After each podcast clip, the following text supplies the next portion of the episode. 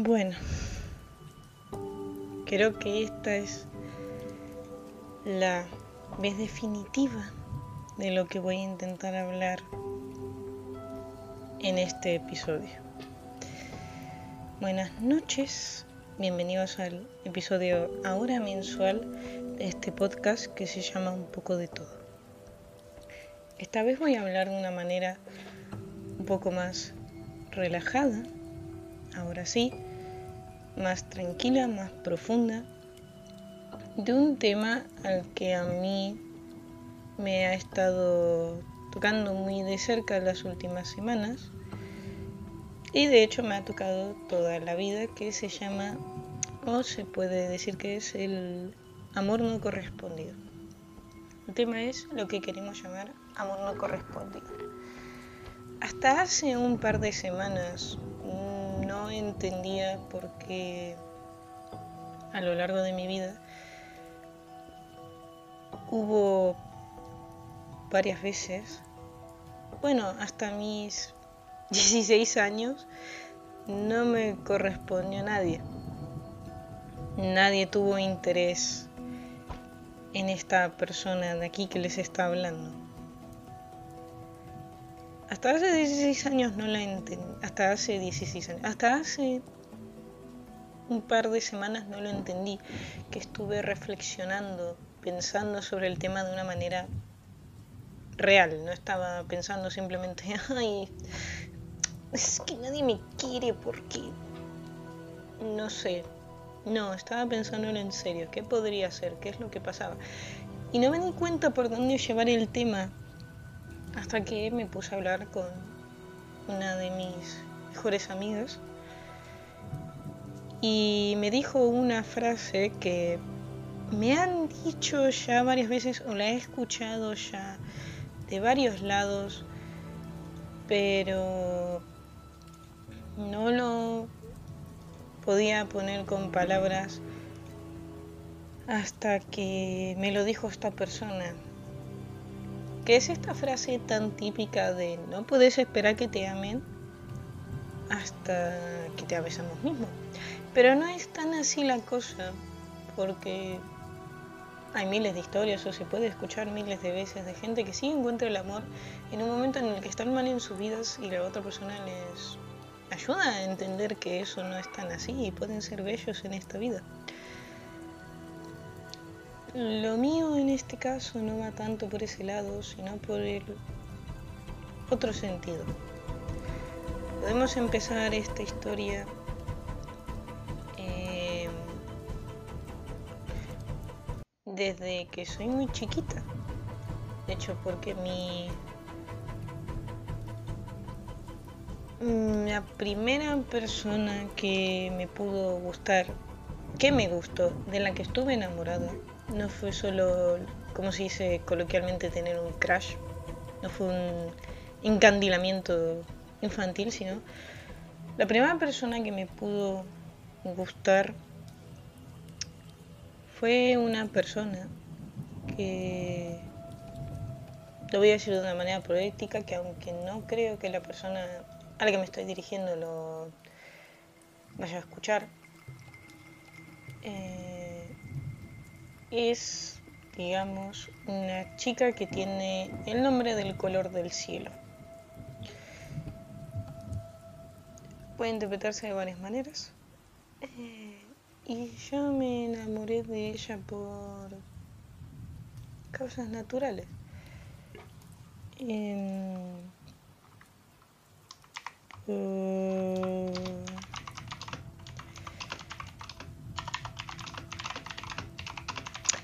Un segundo, perdón.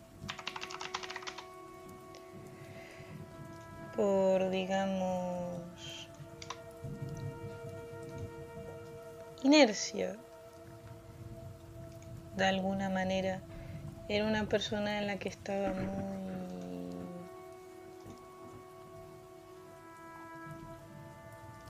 Una persona que estaba tenía, estaba de alguna manera muy, muy atada, Ya ve más o menos, está más o menos iniciado el podcast, para que sepas. Esta persona era, persona, era alguien a la que estaba muy relacionada, la veía más o menos casi todos los días. No porque fuera al colegio con ella, era una persona que conocíamos en la familia, entonces era fácil verla. Y como soy una persona tan sentimental, no romántica, soy sentimental, pues ocurrieron las cosas de manera natural. Por ocurrir las cosas no me refiero a que ocurrió un romance. Ocurrió que yo me enamoré y listo. No pasaron cosas hermosas. No hubo, ¿cómo se dice esta frase? No hubo fuegos artificiales, no hubo algo espectacular que me dijeras, me hizo creer en el amor. Generalmente mis aprendizajes de vida son más unilaterales, por el tema de que tiendo a pensar mucho. Cada hecho que ocurre en mi vida puede llegar a ser trascendente porque los pienso demasiado y los reflexiono demasiado. No sé si es algo bueno o malo, pero así ocurre. Me enamoré de esta primera persona con el nombre del color del cielo. Me parece poético decirlo así. Con el nombre del color del cielo. Y nunca ocurrió nada porque reflexionándolo ya desde hace mucho tiempo yo puedo decir que eso sí fue amor. Yo sentí un amor, algo que puedo describir amor por lo que puedo diferenciar cuando alguien simplemente me encandila o me gusta, por suerte. Eh, pero con el tiempo, como yo entré a una etapa más o menos fea de mi vida, esa persona no se convirtió simplemente en la persona que me gustaba, sino se convirtió en una persona más allá. No puedo decir mi diosa, porque sería exagerar bastante. Creo que sería bastante exagerado, ¿no? Ya un poco drástico. Pero era un, un deseo, algo que me hacía querer estar que me hacía no pensar, digamos, en algo peor. Porque en esas épocas en las que, digamos, era primero de secundaria, segundo de secundaria, hasta mediados de cuarto de secundaria se podría decir que tuve, entre comillas, enamorada de ella, desde segundo de primaria hasta mediados de cuarto de secundaria. Bueno, hasta finales de tercero y secundaria, bastante tiempo. Creo que fueron seis años, siete años. Con los, todos los hechos que ocurrían me hicieron ver la vida de una manera que creía que no valía la pena. De alguna manera se imagina qué es lo que estoy tratando de decir, porque no lo quiero decir de forma más obvia, más directa. Eh, esa persona era, se podría decir que era un rayo de esperanza en esa oscuridad. Y eso en sí no me parecía lo más correcto para tratar el cariño que tenés a una persona. Me sigue pareciendo que es incorrecto la forma de tratar el cariño que tenés hacia una persona. Porque por más respeto, o cariño o momentos o cosas que te haya dado esa persona o que vos te imagines. Sigue siendo una persona como vos, sigue estando ahí en la vida. No puede ser un superhéroe y de repente, ¡puf!, te saca todos los problemas. En esa época no podía tener un tratamiento bueno de lo que se puede llamar amor no podía ver bien lo que sería el amor. Me basaba más en películas o cosas que yo leía, porque leía, bueno, no leía bastante novelas de amor, pero había amor en las cosas que yo leía. Que eso puede ser lo más incorrecto, porque si lees amor en novelas que no están enfocadas en el amor, igual no lo tratan tampoco de la, mejor manera, ¿no? Pero en sentido de que esta cosa que yo creo que no, no dejaba a las personas o no dejaba que llegara ese amor correspondido a lo largo de esta vida, aparte de no darle el mejor tratamiento, yo me ocultaba, yo me negaba.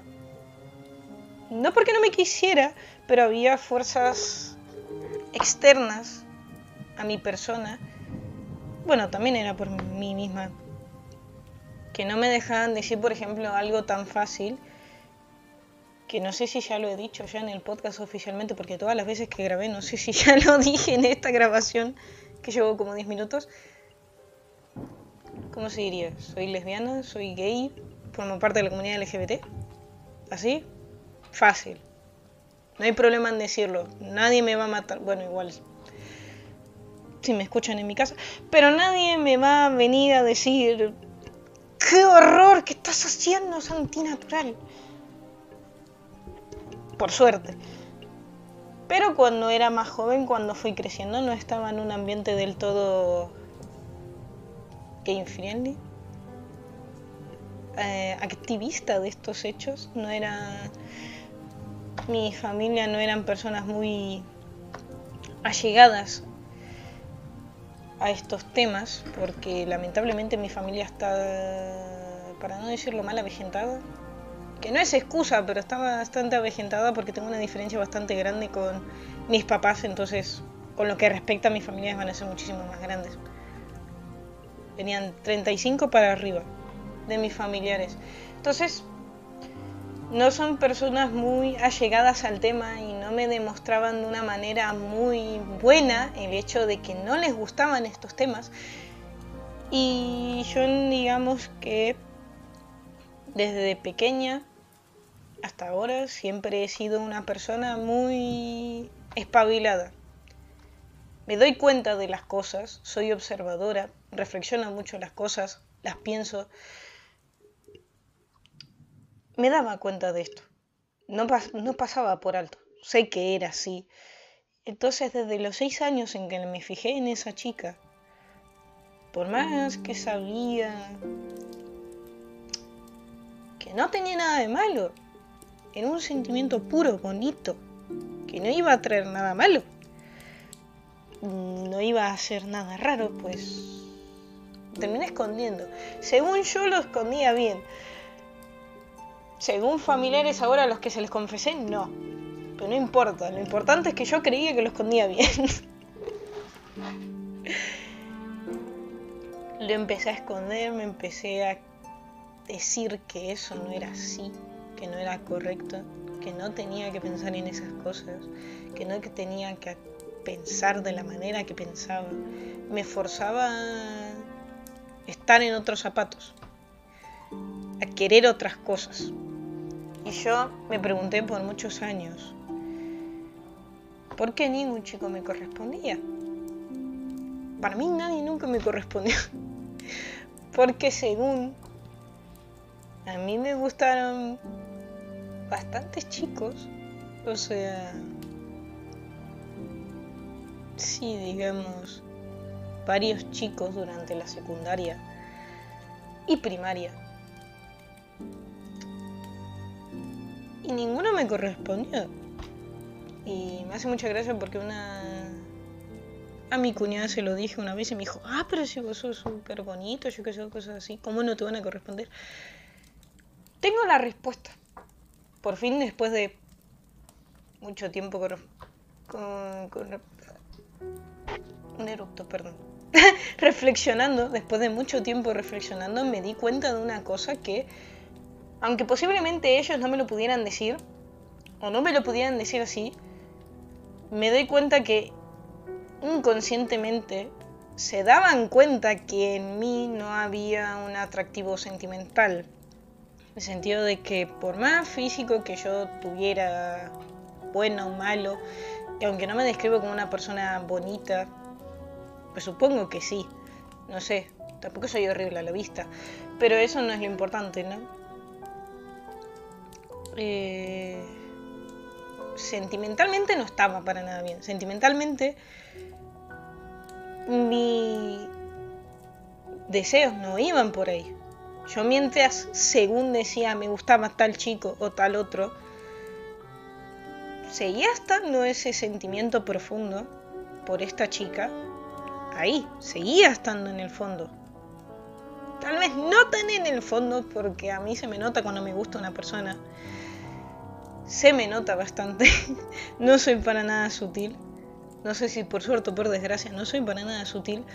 Pero seguía estando esos sentimientos en el fondo que intentaba esconder. Y no sé si me sabrían decir que se notaban, pero de alguna manera inconsciente yo los debería exponer y ellos no sentían ningún deseo, ningún interés en decir, ah, sí, esta chica que se ve tan desesperada por tal, que obviamente me veía desesperada si yo intentaba, estaba estaba intentando formar un punto, ¿no? Como diciéndole a mi familia, no es así, ¿eh? No se crean que yo puedo ser gay, les juro que no. No ven que este chico me gusta. Te voy a decir que este chico me gusta, te lo juro.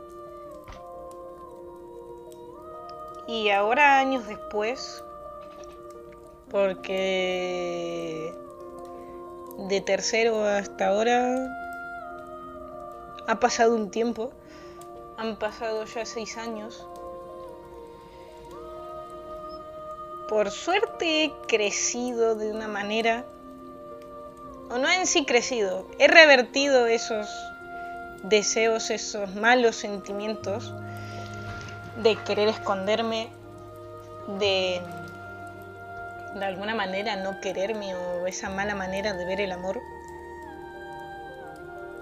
Pero he encontrado otros. puedo decir que encontré otros, pero han pasado mucho tiempo desde entonces. Y ese amor no correspondido puedo decir que estoy del otro lado. Lo puedo ver desde el otro lado. Eh, conocí a una chica que sigue siendo mi amiga, entonces si esto lo escucha, espero que no me diga nada con la que te, tuve una relación bastante cercana hasta que empezaron a ocurrir hechos curiosos. Tenía de alguna manera celos de mí, me pedía atención, de alguna manera me metía entre medio de sus relaciones, lo cual sigo sin entender. Pero ocurrieron todo este tipo de cosas que no puedo hablar por ella, pero de alguna manera me vi reflejada en su persona. O sea, me vi ahí en esa situación en la que ella estaba. Buscar una cosa y desear la otra y no poder decirlo.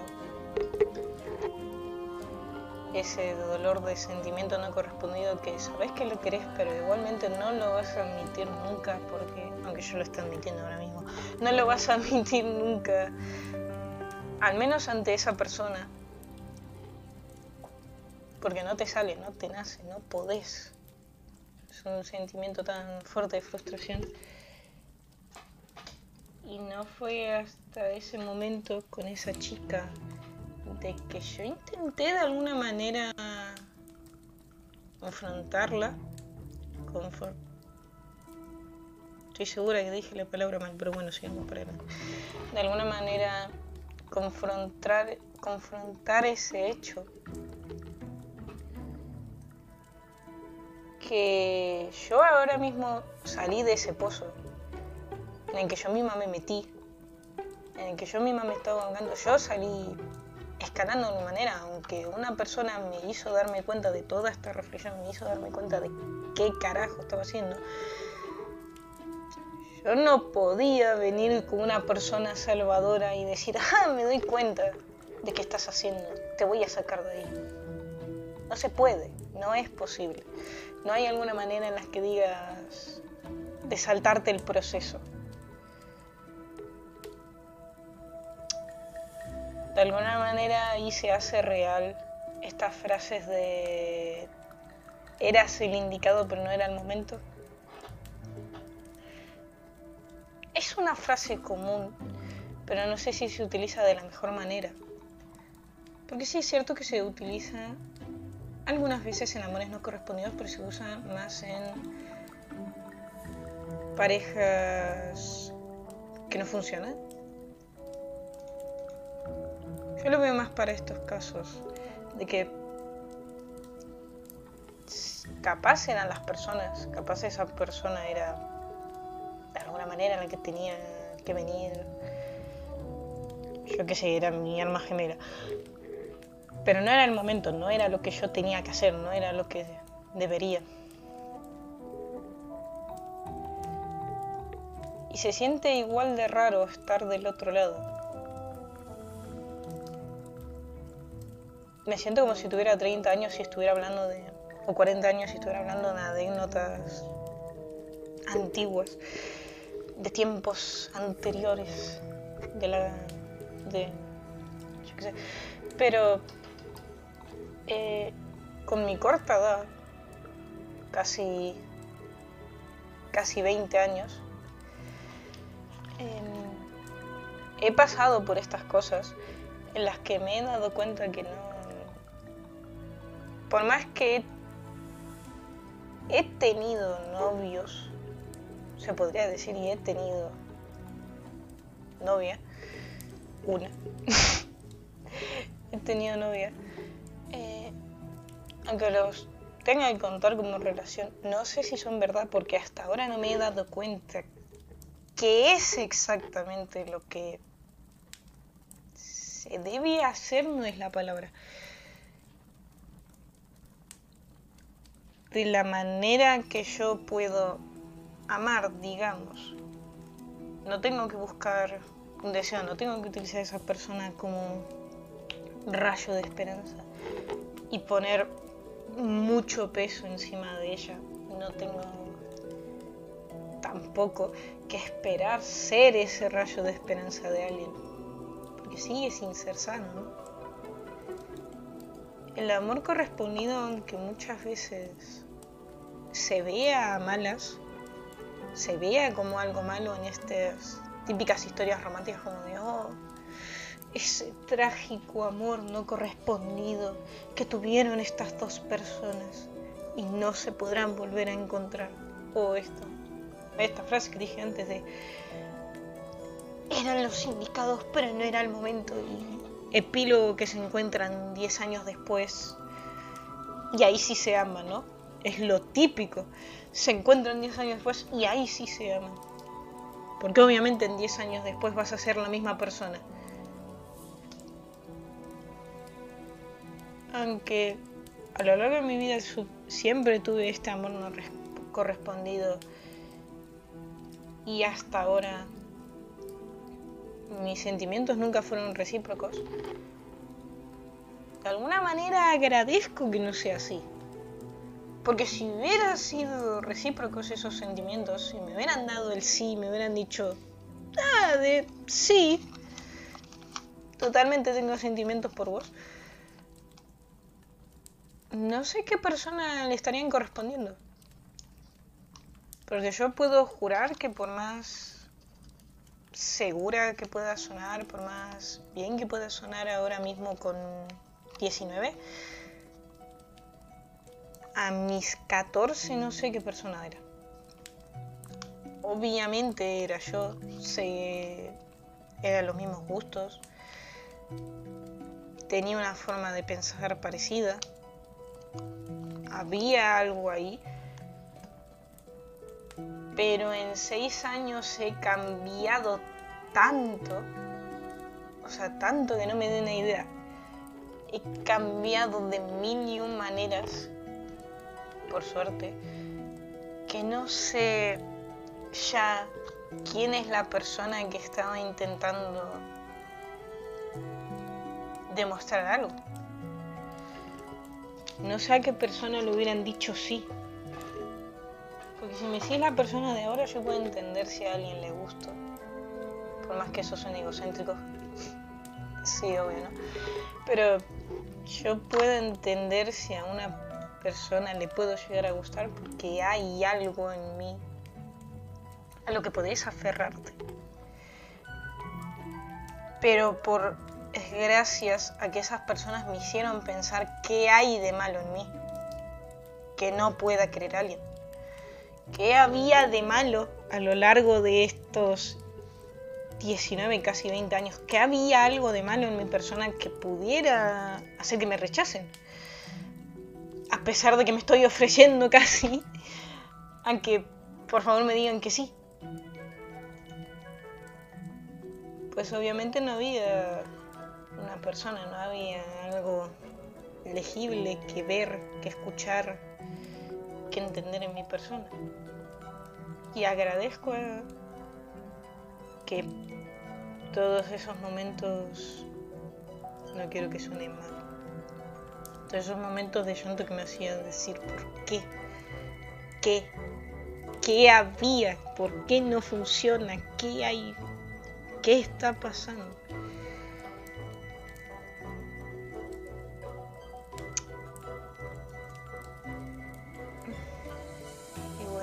no sé qué más decir.